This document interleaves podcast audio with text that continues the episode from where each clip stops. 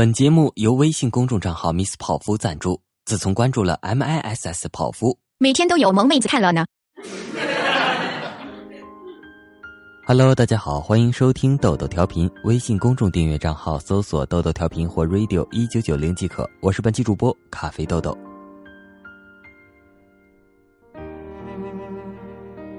六月初的一天中午，很热，我和一个陌生男人约在工商银行门口见面。他是我的一个邻居，他在电话里说：“我就是那个肇事者。”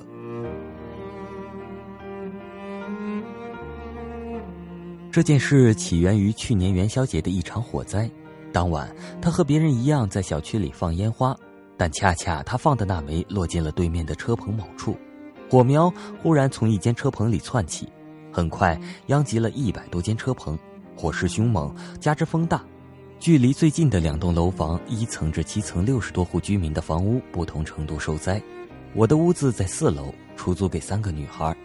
事情发生后，其中一个女孩打电话给我，说家里失火了，阳台的玻璃、空调的外机全烧坏了，家里熏得乌黑。我正在家里练琴，从来没有遇到过这种事情，不晓得能做什么。直到社区给他们安排了住处，就继续练琴。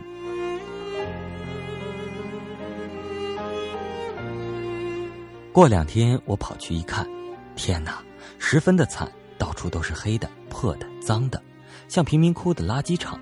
有些外来打工者就租住在那方寸间的车棚里，从灶具到床到自行车到各种没了形的破烂，彻底没有尊严的暴露在大庭广众之下。大家傻看着，摇头叹息。有人说还好，受伤的人不多。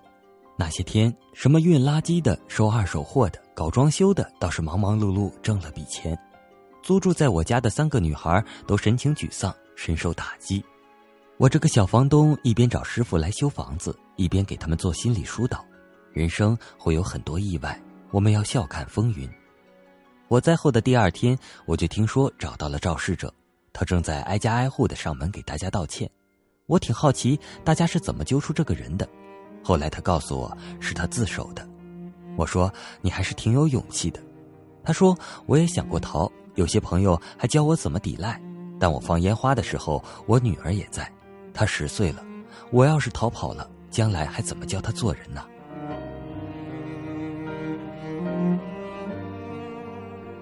我见到这位肇事者时，他正满头大汗的站在路边等我，不高的个头，普通的相貌，眼圈有些发黑。挎着小包，一脸抱歉。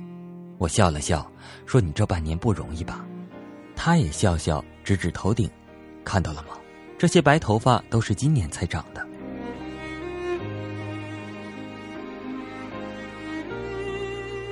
原本我以为这种事情政府会参与赔偿，但实际上一百多万的损失都要由他来承担。我是他约来谈判的第五十户，事实上我们也没有谈判。我说装修一共花了六千五百元，他说能不能赔五千？我说五千五吧，他想想说行，当即去工商银行取了钱给我。我在不再追究的协议上按了手印，这事情就算了了。我们又在烈日下愉快的谈了一个小时，我很想知道这过程里他碰到了哪些人哪些事，他也很高兴有人愿意听听他的经历，就说我们那个单元吧。二零一住的是一对小情侣，女孩是某艺术学校的老师。自她知道肇事者的手机号码后，就不断的发短信或打电话谩骂指责他，说那是婚房，所有家电衣物都被烧毁了，男朋友也跟她分手了。当面谈话的时候，他父母亲也来了，他母亲和他一起指着肇事者不停的骂。最后，女孩的父亲据说还是某著名大学的老师，总算出面跟他把事情谈妥了，按照社区当时的定损估价来赔偿，也就是两万块钱。而五零幺一位女士爽快的接受了他的赔偿后，还特地发了条短信给他，主动承担过失的人是应该得到理解和尊重的，祝福你，一切都会好起来的。他说，事情发生后，第一次有人和他说这样的话，他哭了。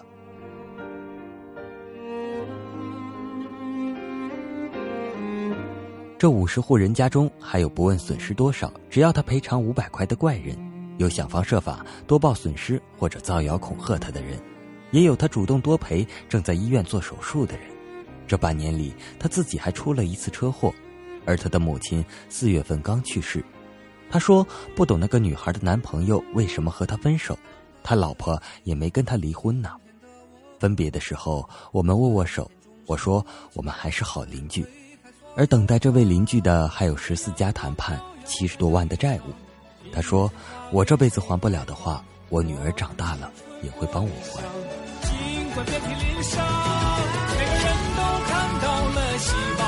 今天的我不一样，春天钟声已敲响，推开所有窗，一束阳光照耀在大地上，樱树花为谁开放？我用青春播理想，尽管遍体鳞伤，每个人都看到了希望。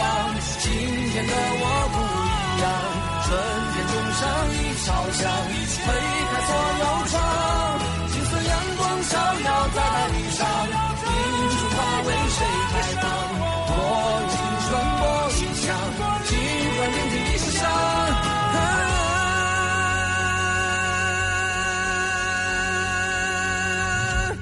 只顾自己的利益而不顾别人，这就是自私。世界上一点都不自私的人大概没有，自私的透顶的人还真不少见。自私是有轻重之分的。一般程度的自私，只要在情理之中，大概是可以理解的。譬如对待自己的孩子，每个人都会在乎多一点，关心多一点，疼爱多一点；而对别人的孩子，大约就不会表现的那么爱之深而痛之切了。毕竟孩子是自己的好啊。但幼无幼以及人之幼，什么事情都是过犹不及。人难免不自私，但太过自私就是唯利是图，继而就会见利忘义，背信弃义。甚至失去了人性，一个自私自利的人，唯恐自己吃亏，处处不忘占人家的便宜，还以为自己聪明的很。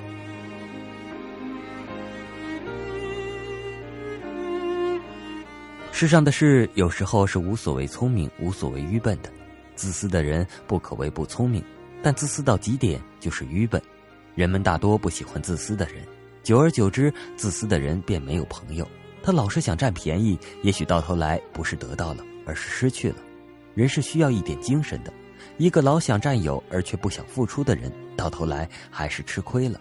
他吃亏就吃亏在因小失大，吃亏在他确实需要帮助的时候，没有人愿意向他伸出援手。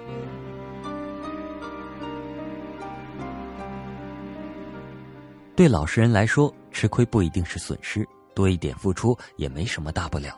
曾经有过这么一个真实的故事：乡村中有四个孩童在池塘边玩耍，不料通通掉进了水里。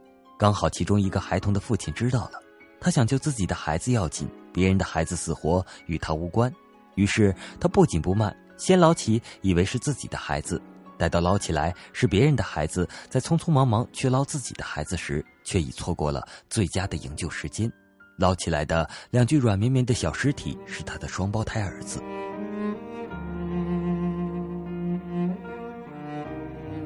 只想救自己的孩子，到底还是救不到，是自私，使这位父亲丧失了一对儿子，一失足成千古恨。想必这位父亲将永远品尝到自己自私的苦果了。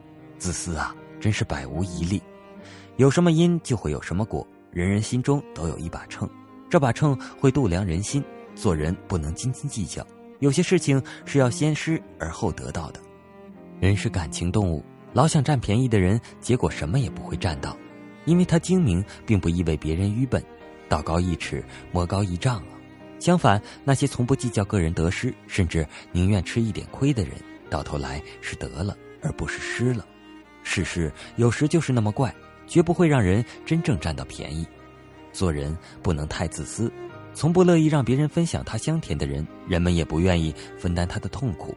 一个人不自私，甚至有一点牺牲精神，有好事时，人们就会想到他。乐意让他得到好处，相反，一个太自私的人是不会容易得到他人的垂青的。为人处事是要先人后己，还是先己后人？先人后己者，人会拥之；先己后人者，人必弃之。无私者无畏。凡事如果从公正出发，就会光明磊落、义正言辞；如果私字当头，站不正也立不稳。就会底气不足，摇摇欲坠。自私的人如果能暗暗知道自己的自私，也许就不至于太嚣张。问题是，他不会承认的。这样的结果，也只能一步一步的跌入自己制造的深渊。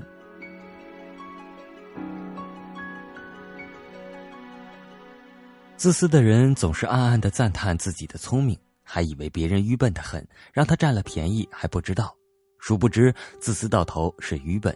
其实，活得累的常常是那些自私的很的人。他无时不算计，无时不贪婪，他的一生大概也只能为蝇头小利而奔忙了。人的一生不会太长，不会太长的一生只能去计算，却不能用来算计。无论是谁，若想在有限的一生里过得无憾一些，就要无私一些。无私能使这社会少了一份争夺，而多了一份和谐；无私能使人们多一份谦让，而少了一丝仇恨；无私能使这世界多一份美好，而少一份丑恶。无私也许只对他人有益，却不一定对自己有好处。但它能使自己的内心获得平和与纯净，而不是忐忑不安，而这正是每个人一生所孜孜以求的理想。难道这不正是无私的人所获得的回报吗？难道这不正是无私的人所拥有的富有人生吗？你也值得拥有。